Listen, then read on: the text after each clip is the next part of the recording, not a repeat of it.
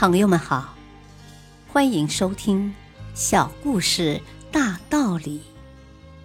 本期分享的小故事是：世上没有绝对的幸福。奥地利著名女高音歌唱家玛丽莲娜在演唱会后已经连续谢幕三次，可观众们仍然站在座位上没有离开，掌声、欢呼声雷动。他只好又加唱了一段《胡桃夫人》里的片段，然后心中充满了欢悦和欣慰之情，转入后台。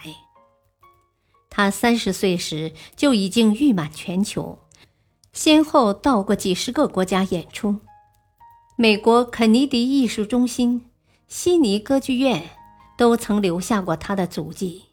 可以说，他无论到哪里。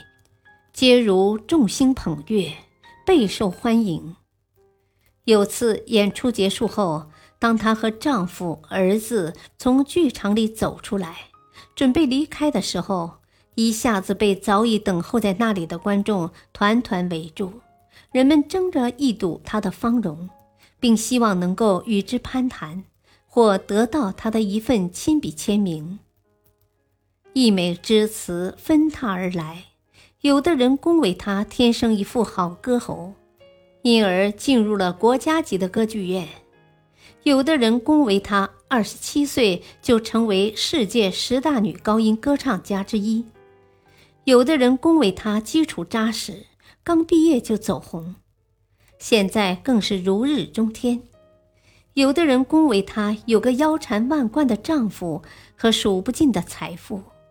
有的人恭维他有一个活泼可爱、俊朗的儿子，将来定会成才。他默默地听着，没有任何言语，只是渐渐的，他脸上出现了一丝不易察觉的变化。人们把话说完以后，他才缓缓地说：“谢谢大家对我和我的家人的祝福和赞美，我会努力回报诸位。”并争取做得更好，但是我不得不说的是，你们看到的只是一个方面。